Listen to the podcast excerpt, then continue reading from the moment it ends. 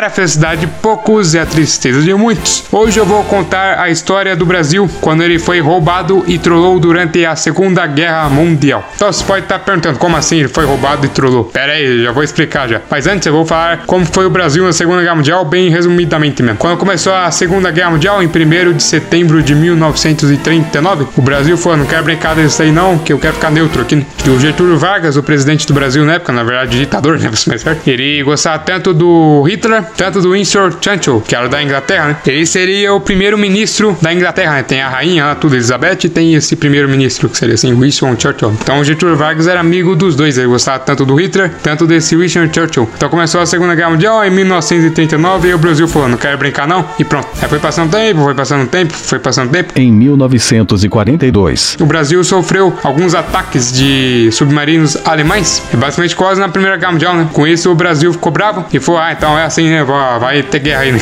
Só que antes do Brasil entrar na guerra, ele falou o seguinte: se um país fizer uma siderúrgica aqui no meu território, eu vou entrar na guerra do lado desse país que fez essa siderúrgica, né? É com isso os Estados Unidos fez siderúrgica no Brasil e o Brasil entrou. E vai considerar que os Estados Unidos ameaçou o Brasil de invadir o Brasil, né? Lá no Nordeste, assim, pra se vocês não quiserem entrar na guerra, nós vamos invadir você. Então o Brasil ficou com medo e falou: beleza, pode vir aqui, construir a siderúrgica e eu entro na guerra ao lado seu, né? Que seria assim. O Brasil ficou com medo. Aí o Brasil arregou. Aí o Brasil arregou e foi pra guerra, né? Só que o Brasil não foi diretamente para a guerra, né? Ele falou, ó, oh, vou declarar guerra aqui, mas antes também não quero brincar, não. Aí o Brasil não, não entrou na guerra. Né? É assim, só declarou guerra, mas não foi mandando soldados pra guerra, né? Que seria assim. Aí com isso, dois anos depois, é, o Brasil meio que entrou em 42, é 1942, e até 1944 o Brasil não tinha mandado basicamente nenhum soldado lá pra Europa, né? Que seria assim. Aí os Estados Unidos, outros países também, os aliados, né? Por ser certo. O que, que é esses aliados que eu tô falando aí? Esse aliados era um dos times que tinha na Segunda Guerra Mundial. Tinha dois times, o Eixo, que era formado principalmente pela Alemanha, Itália e Japão.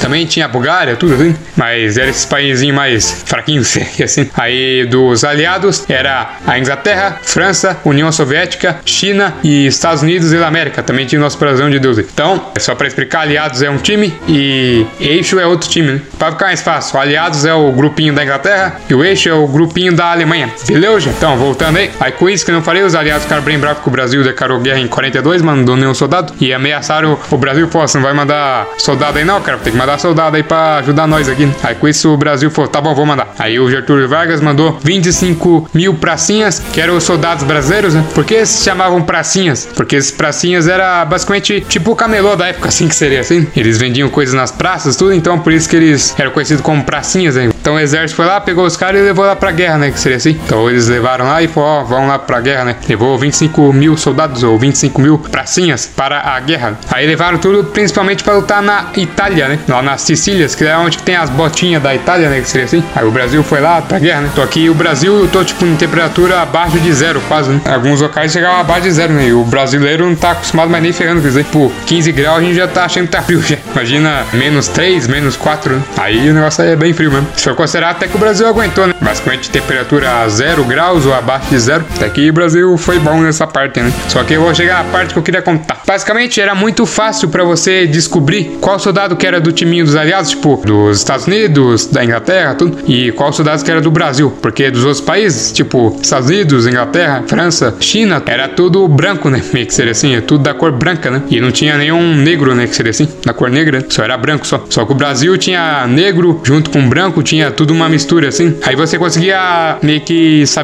certinho qual que era soldado brasileiro e qual soldado que era de outro país, assim, né? Dos aliados. Porque eu tô falando essa parte, para chegar na parte que eu quero falar agora. O que aconteceu? Tinha um acampamento lá da Itália que era dos aliados, né? E basicamente tinha os Estados Unidos e o Brasil nesse acampamento. Né? Era um meio que perto do outro, assim. Só que aconteceu? O soldado dos Estados Unidos começou a ir nas cabanas dos brasileiros, assim. Começaram a roubar os nossos alimentos, assim. Pegar arma, tudo, munição, tudo. E basicamente pegavam alimento, né? Ou algumas vezes medicamento. Aí os soldados brasileiros viram que tava sumindo bastante coisa, que tipo do nada sumiu um negócio assim. Aí eles começaram a estranhar. Foi como assim? Algo de errado não está certo. Depois eles foram ver e começaram a ver que eram os próprios soldados dos Estados Unidos que estavam roubando os brasileiros, né? Só para dar um aviso, os norte-americanos fizeram isso, pois falavam que os negros tinham roubado o espaço dos brancos no Brasil. Com isso, os brasileiros não iriam ficar bravos se os norte-americanos roubassem os brasileiros e também dá para colocar que os norte-americanos não respeitam respeitavam os brasileiros, por isso fizeram esse roubo. Aí os brasileiros foram lá e foram falar com seus superiores, né? Que pra quem não sabe, no exército tem as patentes, né? Tipo, você começa com um soldado, depois vai pra cabo, sargento, capitão, vai subindo assim. Então, tipo, tem os superiores, é tipo generais, assim, negócio maior, porque exato assim. Então você tinha que falar com os caras lá pra aqueles que comandavam tudo, né? Que seria assim. Aí os caras foram falar lá com os major, tudo, o general lá do acampamento brasileiro. Aí eles falaram, não, deixa quieto, deixa quieto, finge que não aconteceu nada e vão ficar tudo cegadinho assim. Porque os generais, tudo brasileiros, tinham medo de vai que os Estados Unidos atacar nós aqui, né? Que eles tinham medo de os Estados Unidos fazer alguma coisa assim. Então eles falaram, deixa quieto, vamos fingir que nada aconteceu e fim da história, né? Que seria assim. Só que aí os brasileiros falaram, ah, não, não vai ficar assim não. Aí eu vou fazer um negocinho. Só que os brasileiros ficavam com medo de fazer alguma coisa e dar algum problema, né? Então eles fingiam que ia fazer, ameaçavam de fazer, mas tinha medo de fazer, né? Que seria assim. Aí eles ficaram enrolando, né? Enrolando, enrolando. E basicamente esperaram por um tempo. Cada hora os Estados Unidos roubavam mais recursos do Brasil, né? Alimento, que não falei, né? Tudo. Aí o brasileiro ficou ainda com mais sangue nos olhos, né? E falou, oh, caramba, esse negócio aí tá errado. Aí, o que aconteceu? Depois de um tempinho, né? Dos soldados americanos roubando os soldados brasileiros, os soldados brasileiros roubaram uma coisinha dos Estados Unidos. Né? Aí os Estados Unidos abaixou o rabinho assim, né? ficou com medinho, ficou com pena assim, e foi falar com os soldados brasileiros. Aí eles chegaram e falaram: Me desculpa por ter roubado os seus recursos, mas por favor, devolva nosso tanque de guerra. Caramba, os brasileiros roubaram um tanque de guerra dos caramba. é, também tá certo, né? Que seria assim: os caras roubam seu alimento, vão roubar um tanque de guerra do, do meu amiguinho, né? Que seria assim. Sim, os soldados americanos roubaram os recursos dos brasileiros, né? Aí os brasileiros com sangue nos olhos foram lá e roubaram um tanque de guerra dos caramba. Pensa, mas os caras é louco, né? Roubar um tanque de guerra. Né? E muitos superiores dos Estados Unidos ficaram bravos, mas ficaram meio que caramba, o brasileiro é bravo mesmo, né? Que seria assim. Viram que nossa audácia era muito grande, né? Que seria assim. Aí muitos superiores, né? Muitos generais, tudo dos Estados Unidos falaram: Olha a audácia desse filho da puta. E se for considerar, é isso mesmo, essa frase né? Os caras é louco, né? Os caras vão roubar uns negócios que não pode fazer, né? Então, os brasileiros fizeram por merecer, né, mesmo? Se for considerar assim, porque, como eu falei, os caras roubam nós, então tá certo mesmo a gente roubar um tanque de guerra dos caras também. e basicamente, o Brasil até ganhou bastante reconhecimento lá no acampamento e os caras até pararam de roubar os brasileiros, né? Pô, vai que os caras roubam outra coisa aqui, daqui a pouco os caras roubam um bombardeio, assim, rouba tudo no nosso acampamento aqui, né? Sei lá, rouba os Estados Unidos. Meio que seria assim, né? Sei lá, vai, vai que acontece coisa assim, né? Tudo com medinho, né? Baixaram o rabinho. Então, esse foi o podcast de hoje. Esse tema foi bem mais curtinho mesmo, né? Então, obrigado por todo mundo que me ouviu. E até segunda-feira, porque todo mundo já está cansado de ouvir minha voz. Então, tchau!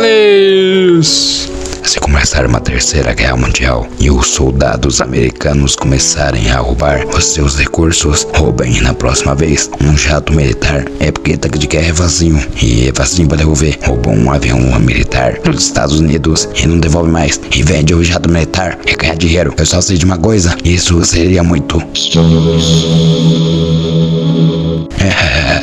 Roube recursos militares dos outros países para vender e ganhe dinheiro com isso. Eu tô brincando, não faça isso não, senão você vai preso. Não faça isso. Então, tchau.